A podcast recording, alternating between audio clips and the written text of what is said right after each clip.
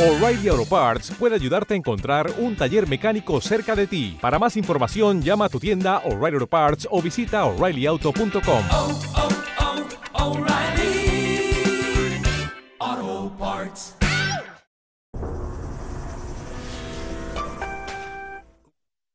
La historia criminal que fascinaría al mundo entero.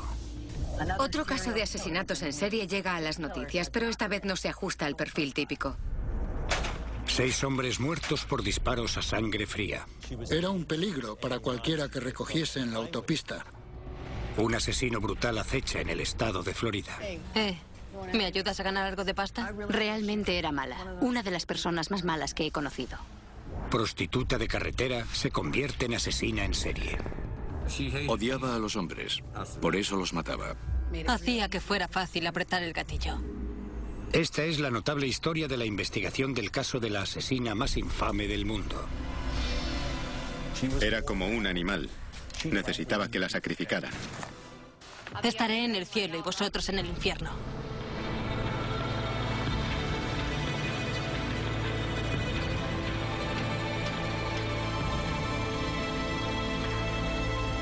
Asesinos en serie. El ángel de la muerte. Daytona, la playa más famosa de Florida y un imán para los turistas y jubilados de los Estados Unidos. Mientras la década de los 80 llega a su fin, una nube oscura se cierne sobre el estado del sol radiante. 1 de diciembre de 1989. La policía recupera un vehículo abandonado.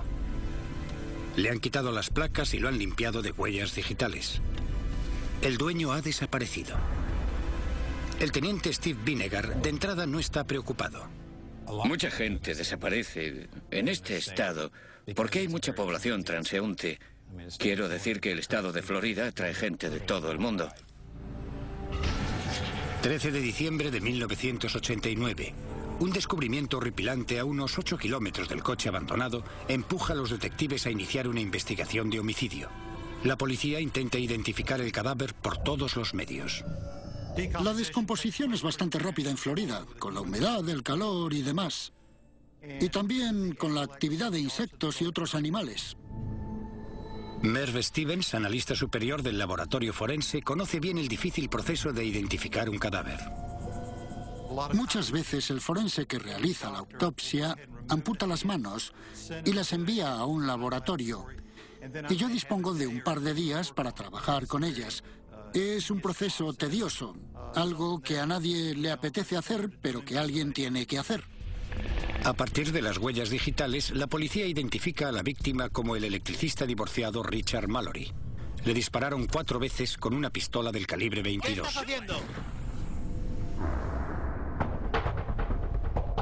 Mallory estaba de camino hacia Daytona cuando le dispararon y le robaron, aunque cosas de poco valor. El detective Brian Jarvis intenta averiguar cuál pudo ser el móvil del crimen. Cuando llevas una investigación criminal, estudias todas las posibilidades, que no se te pase nada. La policía tiene pocos indicios para seguir y el rastro se desvanece. Luego, tres asesinatos en tres meses. El divorciado David Spears. Charles Carskadon, a punto de casarse. Y Troy Barres, un hombre con familia. Los investigadores notan un parecido escalofriante en cada uno de los asesinatos. En cada uno de estos casos, el arma del crimen era del calibre 22. Una pistola típica de mujer. La gente no suele usar pistolas del calibre 22 para asesinar. Y aún así teníamos tres en la zona central de Florida. No se trata de un arma potente y normalmente se usa para defensa propia. La misma pistola de pequeño calibre fue usada para matar a Richard Mallory. Y hay un patrón parecido en los cuatro asesinatos. Estaban en un vehículo. Eran blancos. Eran hombres. De mi edad o incluso más jóvenes. Los asientos de los vehículos estaban inclinados hacia adelante. Y eso sería un punto en común, que sería poco corriente. Pero mientras la policía empieza a hacer conexiones entre estos crímenes, Un asesino sigue merodeando por las autopistas de Florida. Venga, sube. El jefe de policía retirado, Charles Humphries, va a reunirse con su mujer con la que lleva casado 35 años, cuando para y recoge a un autoestopista. Escucha, si quieres dinero, tengo dinero. Con el quinto hombre muerto, la policía se sorprende al darse cuenta de que están buscando a un asesino en serie. Se monta un equipo de trabajo para que analice los asesinatos y elabore un perfil del asesino. ¿Qué tipo de persona podría acercarse a todas las víctimas lo suficiente como para llevar a cabo el crimen? Se analizaron todos los detalles de cada uno de los crímenes. Se estableció la cronología para la hora de la muerte de cada una de las víctimas y para los objetos que se habían hallado. El investigador forense Waris Gub forma parte del equipo que busca patrones que puedan desenmascarar al asesino. Entonces fue cuando empecé a ver las conexiones. La condición social de los cadáveres hizo que los investigadores se preguntaran si los crímenes no habrían sido cometidos por una prostituta o por alguien que estuviera comerciando con sexo. Había una desnudez parcial de la víctima y además algunas pruebas eran preservativos desechados. Algo extraordinario empieza a planear sobre el equipo de trabajo. ¿Podría ser que el asesino en serie que están buscando sea una mujer?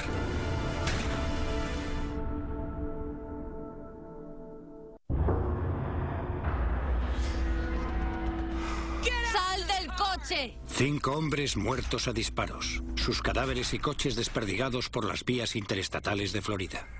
Muévete. Ahora. Ahora. Los detectives del condado creen que tienen un caso muy poco común entre manos. Sospechan que el asesino que están buscando es una mujer que ejerce la prostitución sola por las autopistas para acercarse a los hombres a los que roba y asesina. No había ninguna asesina en serie en la documentación disponible. Y te preguntas cómo actúan en comparación con los asesinos en serie masculinos.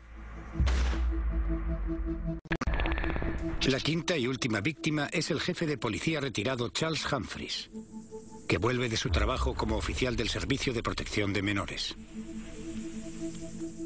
Cuando examinamos el cuerpo detenidamente durante la autopsia, parecía como si hubiera girado sobre sí mismo y le hubieran disparado mientras se daba la vuelta, como si intentara escapar. La búsqueda exhaustiva de pistas llevada a cabo en el Laboratorio Criminal Central de Florida se ve frustrado por la atención que el asesino presta a los detalles. El analista del laboratorio, Mark Stevens, procesa las pruebas con la esperanza de encontrar una sola huella. El individuo que cometió este crimen fue muy metódico en lo que se refiere a quitar todos los indicios que sabía que era posible que lo conectasen con la escena del crimen.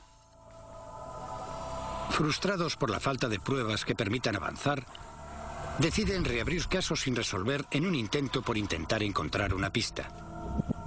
El caso del misionero desaparecido Peter Sims destaca. Peter Sims era un hombre de mediana edad que viajaba solo por la interestatal de Florida. Los investigadores descubren que el coche de Sims fue hallado no muy lejos de donde los coches de las otras cuatro víctimas fueron abandonados.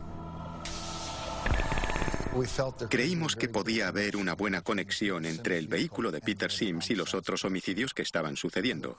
Unos coches habían sido limpiados, a otros les habían quitado la matrícula y algunos tenían el asiento inclinado hacia adelante. Pero en el caso de Sims hay una diferencia crucial. El coche del hombre desaparecido había sufrido un accidente y hay una prueba vital dentro. La huella de la palma de una mano ensangrentada.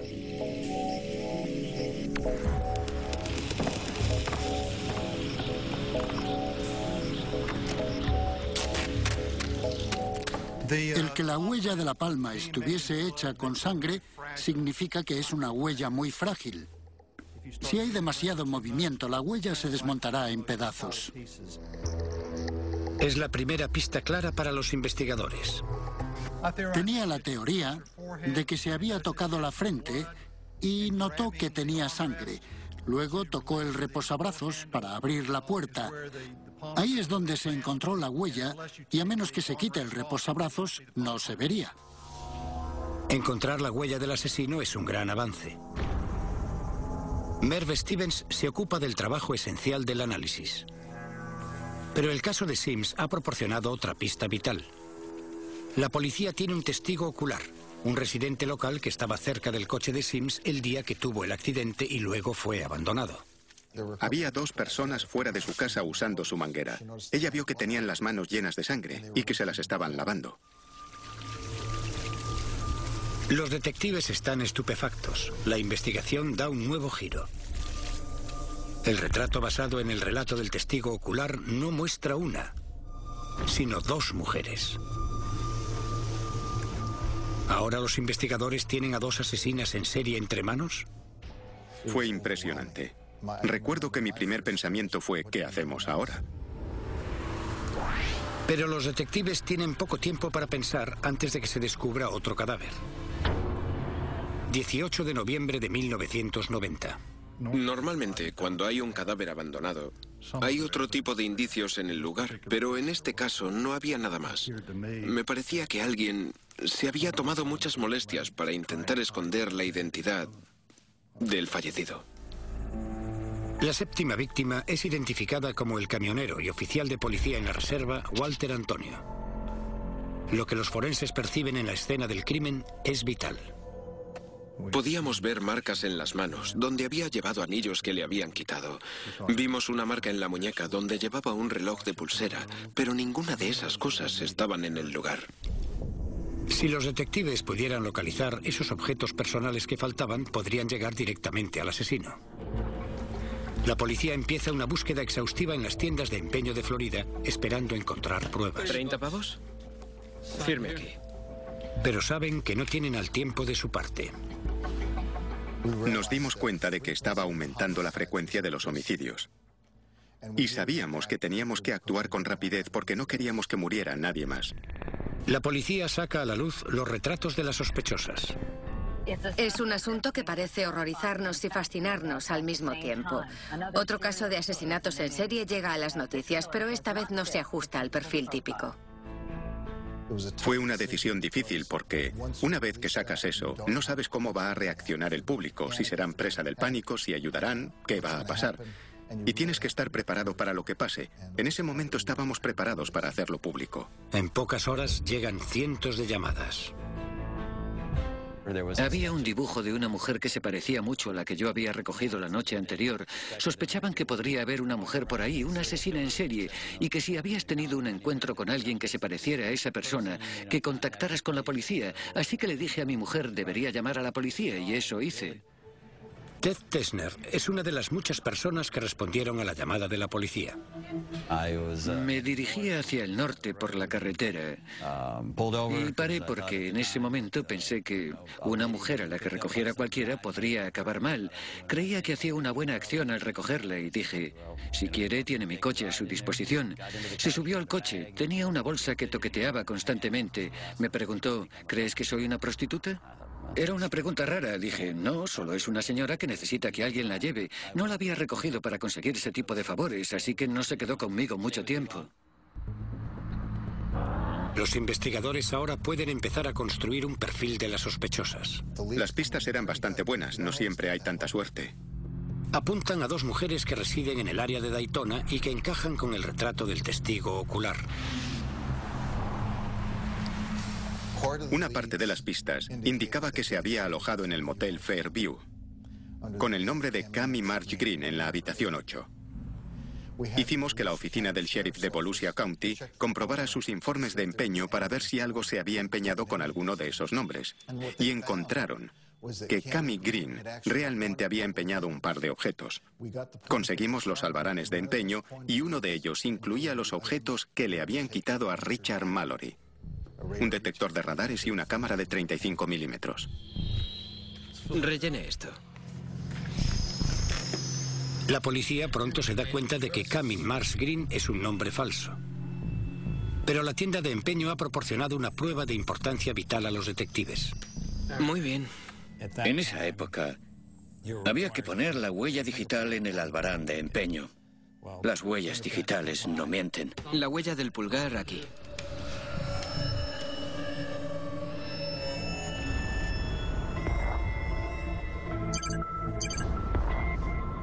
La huella se envía rápidamente al laboratorio de huellas del Estado. La directora Jenny Ahern la pasa por el sistema automatizado de identificación. Pasé la huella muchas veces sin resultado. También hice que una compañera de trabajo la procesara sin resultado. El sistema automatizado no contiene todas las huellas de las que dispone el Estado. Ahern se prepara para buscar en la base de datos de manera manual. Es un trabajo impresionante. Sabíamos que estábamos buscando la aguja en el pajar. La asesina sigue libre. Y parece que Ahern y sus colegas tardarán semanas en buscar entre los cientos de miles de fichas. Cogemos un montón de fichas cada vez y literalmente, a ojo, las vas mirando y eliminando las huellas que no se acerquen. Solo había estado con las fichas 15 minutos y había sacado un montoncito de ellas. Estaba mirando las fichas una a una y cuando llevaba 15 minutos mirando el primer montón, encontré una que sentí que se parecía. Ni siquiera podía respirar, porque estaba tan emocionada con todas las posibilidades que eso habría. Podríamos haber encontrado a esa mujer, que la miré. Miré la ficha otra vez y la huella. Estábamos buscando a una mujer blanca. Le di la vuelta a la ficha. Era una mujer blanca. Estaba entusiasmada. La huella les lleva hasta una mujer llamada Aileen Wornos. Cuídese.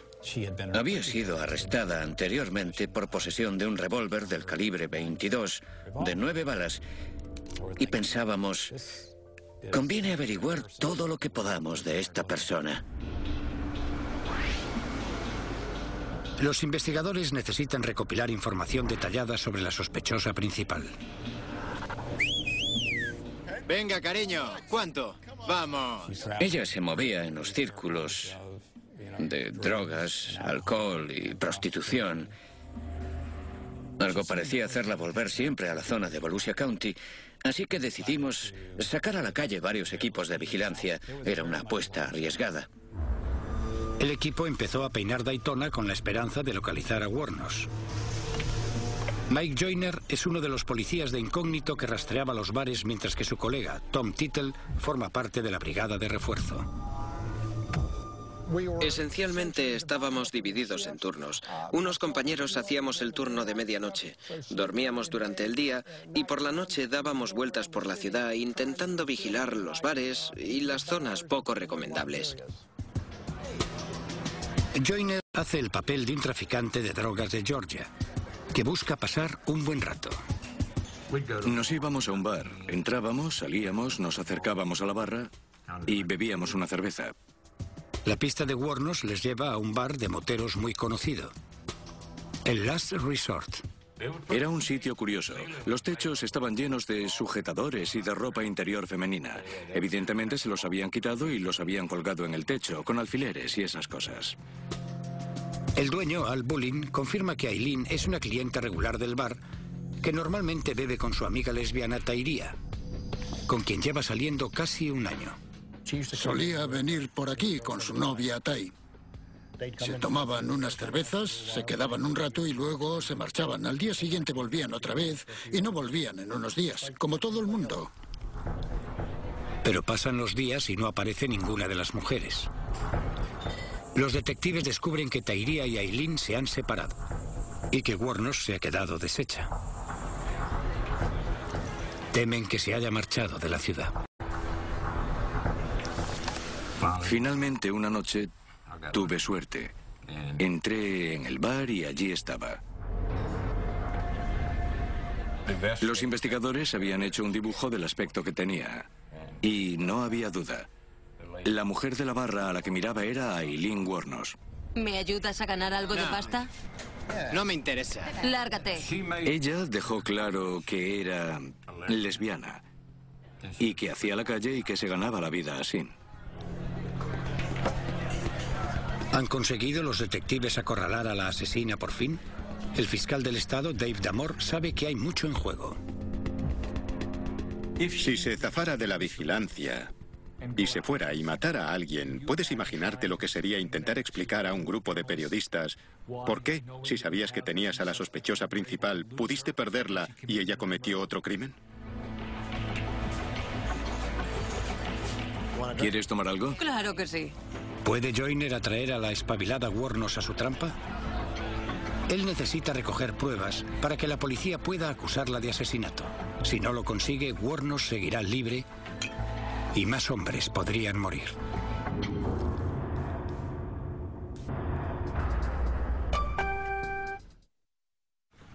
Con seis hombres muertos y otro hombre, Peter Sims, desaparecido, los investigadores han localizado a su principal sospechosa y la han puesto bajo vigilancia en un conocido bar de moteros, el Last Resort.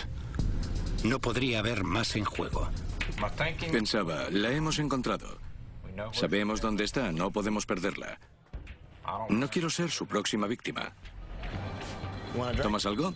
Claro que sí. Dos, por favor. El oficial de incógnito, Mike Joyner, necesita pruebas concretas rápidamente para que el Estado pueda acusar a Warnos de homicidio. ¿Qué tal va? Digamos que va. Si la operación falla, podrían morir más hombres. Quería cigarrillos, yo se los compraba, ella no tenía dinero. ¿Quieres un cigarrillo? Sí. Mientras Joyner intenta establecer comunicación con Warnos, su equipo de refuerzo espera con ansia en los alrededores. Mi grupo estaba organizado directamente enfrente del bar, al otro lado de la calle. Había otros un poco más abajo. Llevábamos micrófonos y podíamos oír toda la conversación porque Mike llevaba uno. ¿Para qué estás por aquí? ¿Vamos a follar o qué? Nos reunimos con los policías de incógnito porque ellos entrarían y saldrían del bar. Esos dos tipos eran excelentes policías de incógnito. Y yo tengo mucho respeto por ellos personalmente y por la gente capaz de hacer ese trabajo. Mientras la investigación se cierra sobre Warnos, el equipo que está a la escucha intenta decidir qué hacer. Mi dificultad era que mi trabajo era conseguir una condena basada en pruebas, unas pruebas que todavía no tenía. Efectivamente, lo que teníamos era un montón de circunstancias. Podíamos afirmar que había estado en muchos sitios, pero nada concluyente. Es la llave de tu habitación de hotel. ¿Vamos allí? No. No. Lo que la policía quiere encontrar es el arma del crimen. Si Warnos tiene una pistola del calibre 22 en su posesión, será una prueba crucial. Yo, sinceramente, creía que tenía la pistola en el bolso. ¿Qué tienes en esa maleta? ¿Algo sexy para después? sea. Te conseguiré otra, te conseguiré otra. Tranquila, tranquila, relájate. Empezaba a ponerse difícil, porque sabíamos que no podíamos perderla y la seguridad de los agentes era una prioridad. Teníamos que arrestarla. No podíamos dejar que se fuera en el asiento trasero de una Harley. Sí pensé que podría ser la víctima siguiente. Sí, ahora creo que sí. Pero tenía una familia y tenía claro que quería volver con ellos. Ya estaba preparado en el último bar. El plan es que Joyner consiga que Warnos salga del bar para que los agentes armados puedan arrestarlos a los dos, asegurándose de que no se revele que Joyner es un policía de incógnito. Le dije, conseguiré una habitación en un motel y te traeré la llave. Necesitas tomar un baño porque apestas. ¿Estás bien? Quédate aquí, ¿vale? Le dije, ambos apestamos. No nos hemos bañado hace dos o tres días. Los dos necesitamos un poco de agua y jabón. ¡Eh, eh, eh! Mira lo que tengo. Mira lo que tengo. Coge el bolso. Vámonos, venga. Vamos, vamos. Necesito mi cerveza. Olvida la cerveza. Vámonos. ¡Alto! ¡Alto! ¡Policía! ¿Qué, Las qué manos pasa? detrás. ¿De qué va esto? Las manos detrás. No he hecho nada. No he hecho nada. Tenían que ponernos juntos en el asiento trasero del coche patrulla y salté con fuerza sobre ella en ese momento. ¿Por qué estamos aquí? No sé, creo que creen que he matado a alguien. Cuando todo terminó fue como una calma enorme después de un huracán. Los detectives esperan encontrar el arma del crimen en la maleta de Warnos. Pero dentro no hay ninguna pistola. Una vez que has detenido a alguien, hay un cierto tiempo para tenerlo detenido, que depende del tipo de caso. Así que el reloj iba contra nosotros. La policía solo puede acusar a Warnos de posesión de armas de fuego en 1980. Hay mucha preocupación porque, sin pruebas suficientes para acusarla de asesinato, Warnos podría estar de nuevo en la calle. Les dejé claro a los investigadores que en mi opinión se habían precipitado y que no estaba contento con su decisión. No tenía un caso que pudiera presentar con éxito basándome en las pruebas. Eso era lo que me parecía. Para construir un caso de asesinato, los detectives tendrán que unir a Warnos con la escena del crimen. El analista de laboratorio, Merv Stevens, finalmente puede comparar la huella de la palma de la mano ensangrentada que encontró en el coche de Peter Sims con una huella de la detención tomada a Warnos. Una vez que tengo una fotografía de la zona, intento buscar identificadores. En este caso, esta arruga de flexión que aparece a la izquierda y también en la huella de la palma en tinta. Luego intenté buscar detalles únicos. Puedes seguir y encontrar puntos de identidad en ambas fotografías. Llegué a la conclusión de que era la huella de su palma la que se encontró en el vehículo de Peter Sims. Pero la huella de la palma no ayuda al caso. La policía no ha encontrado el cadáver de Sims. Sin su cuerpo no hay prueba de que haya existido un asesinato. Mientras el tiempo se acaba, los detectives montan una búsqueda para localizar a Tyria Moore, la segunda sospechosa del retrato de la testigo y exnovia de Warnos. No sabíamos mucho de Tyria Moore, ni hasta dónde estaba involucrada, pero necesitábamos localizarla porque sentíamos que iba a ser muy importante. Los agentes siguen la pista de Tyria hasta su casa de su hermana en Pensilvania. Quería darle una oportunidad a la señora Moore, no solo para ayudarnos a construir el caso, sino también para demostrarme que no estaba involucrada. Y creí que la mejor forma de hacerlo era ponerla en situación de ayudarnos en nuestra investigación y montar una llamada telefónica entre ella y Aileen Warnos en la que pudieran hablar de lo que había pasado. La policía se da cuenta de que Tyria podría ser la clave para conseguir una confesión de Warnos. La confesión era esencial para la resolución del caso, para que pasara de esa es probablemente la persona que lo hizo a su condena. Tyria está de acuerdo en colaborar. La policía pone una trampa. Estoy asustada. Yo estoy segura de que no hay nada de qué preocuparse. Yo estoy muy preocupada. No dejaré que te metas en líos. Estábamos sentados escuchando y ella estaba muy nerviosa y preocupada por el tema y sentía algo por Aileen. Eso estaba claro. No voy a ir a la cárcel por algo que has hecho tú, no es justo. No creo que quisiera ir a la cárcel por ella. No la quería tanto. No has hecho nada. Está claro que ya no me quieres. No confías en mí ni nada. ¿Vas a dejar que me meta en un lío por algo que hiciste tú? Escucha, escucha. Para de llorar y escucha. No puedo evitarlo. Moriría por ti. ¿De verdad? Esa es la verdad.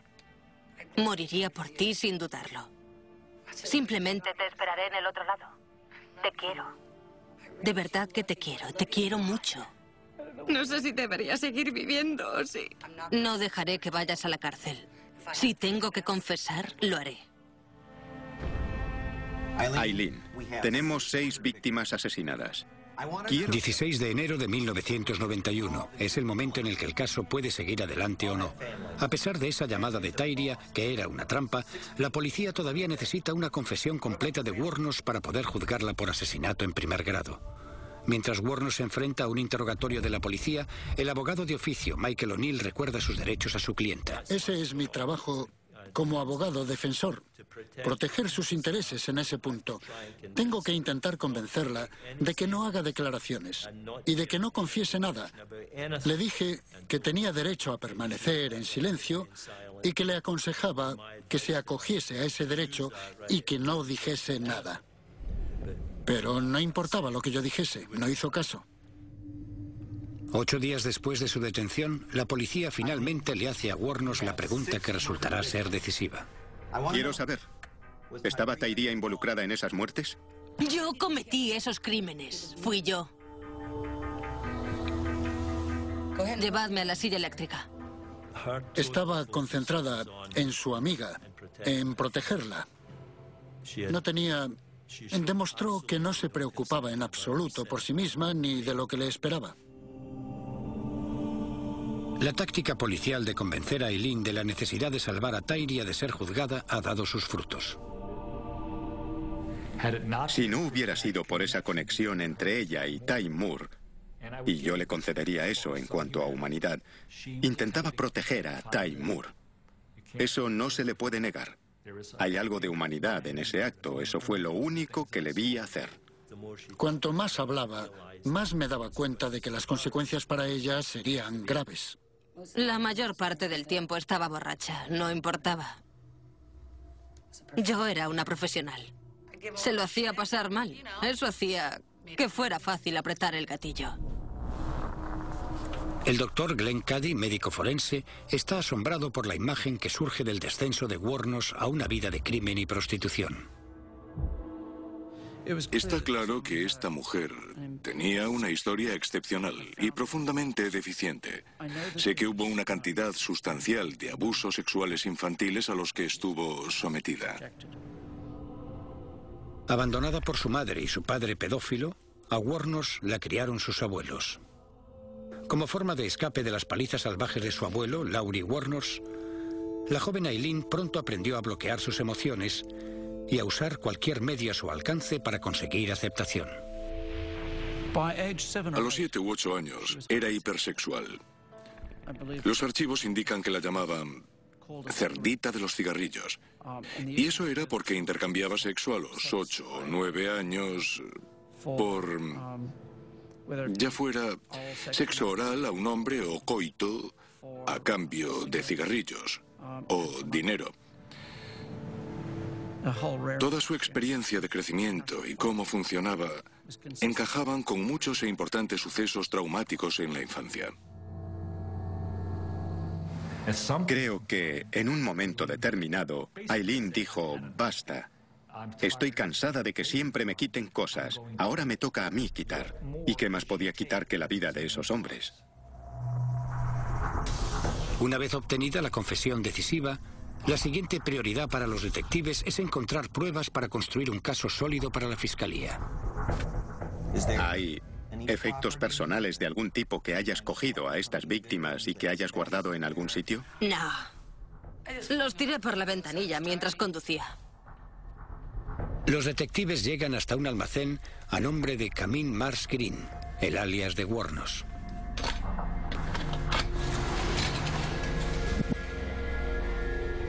La dura verdad sale a la luz.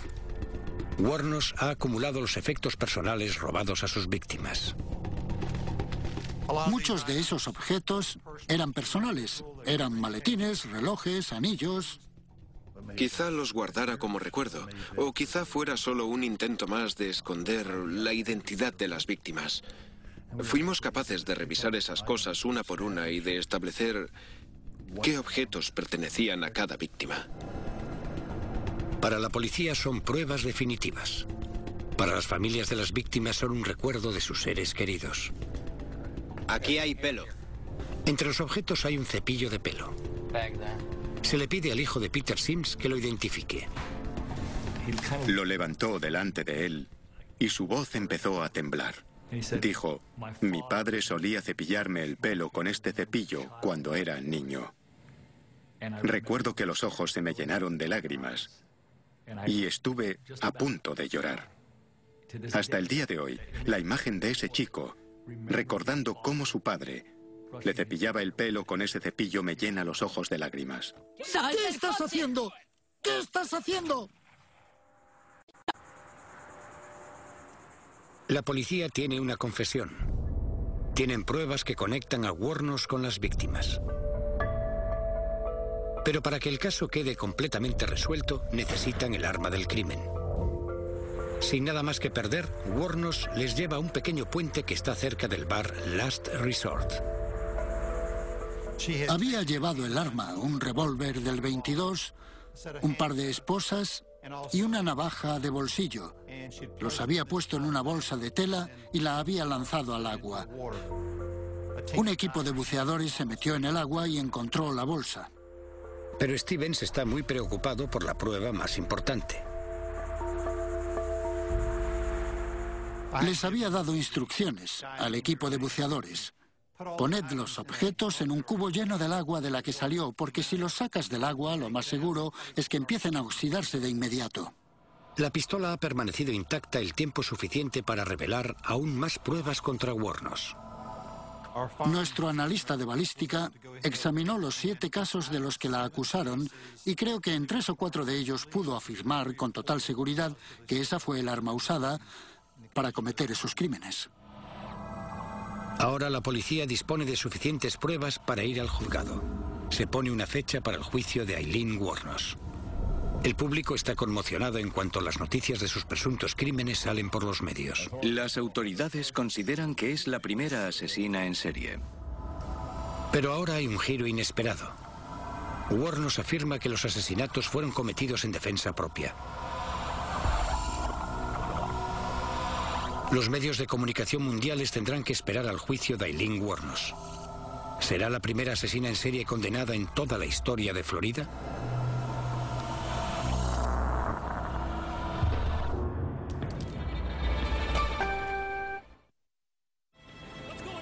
Warnos ha sido detenida y acusada del asesinato en serie de seis hombres. Eso hacía que fuera fácil apretar el gatillo. En un acuerdo entre defensa y acusación, se declara culpable de seis asesinatos esperando que su confesión sirva para que le cambien la pena de muerte por cadena perpetua. Yo cometí esos crímenes. Fui yo. Pero el acuerdo es rechazado.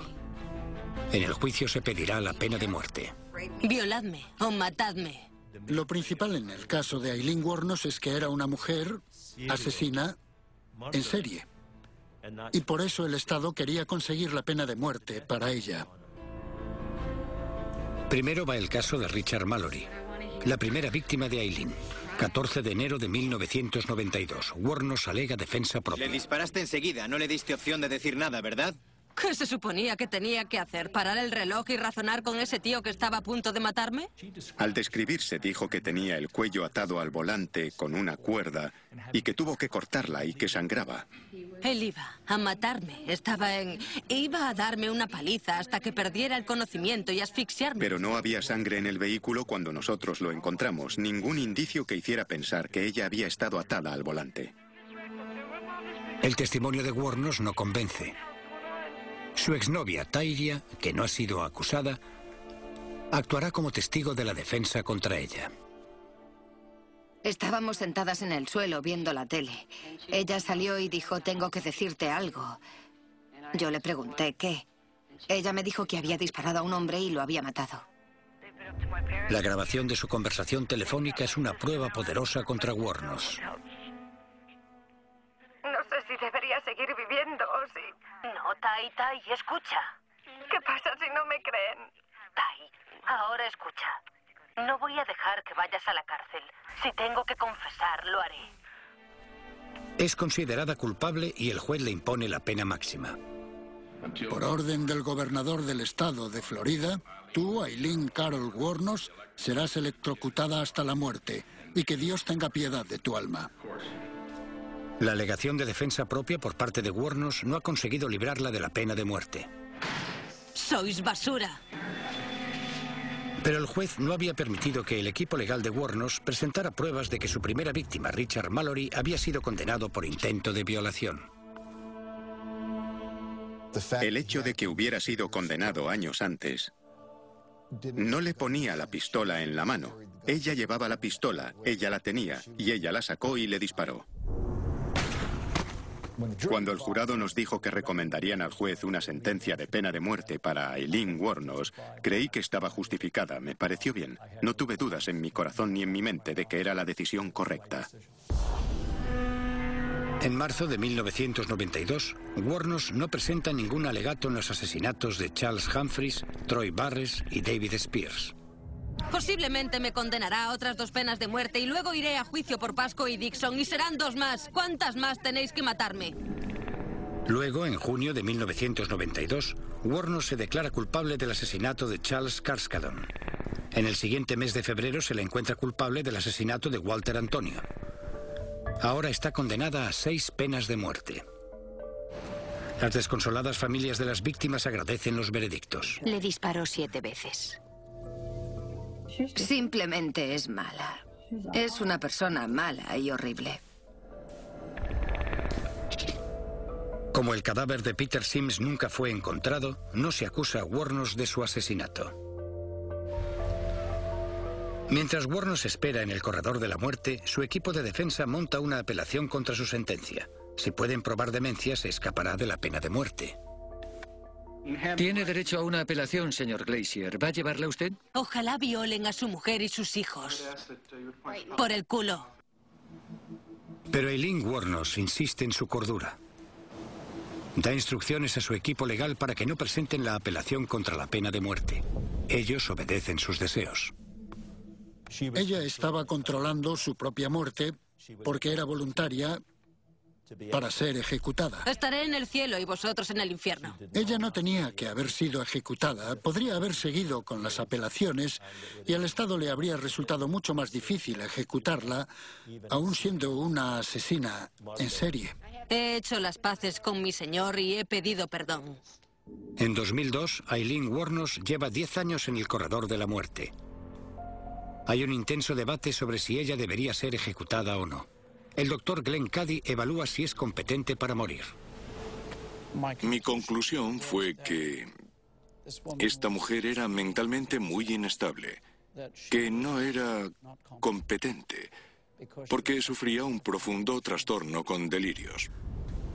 Pero el Estado decide que Warnos está en condiciones de enfrentarse a la ejecución. Es la hora. A las 9.45 de la mañana del 9 de octubre de 2002, Eileen Carol Warnos deja su celda por última vez.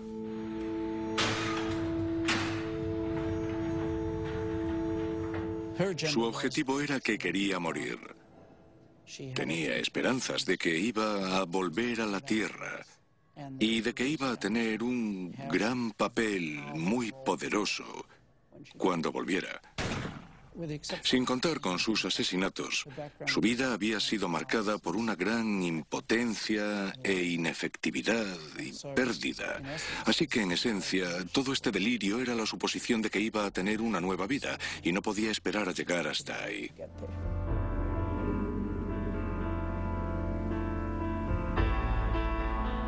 A Warnos le dan una inyección letal.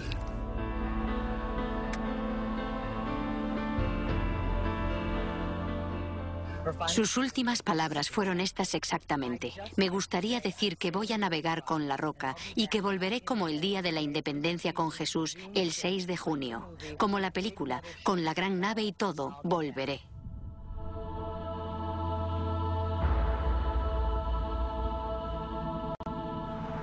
Un año después de su muerte, Hollywood estrenó una película basada en la vida de Warnos.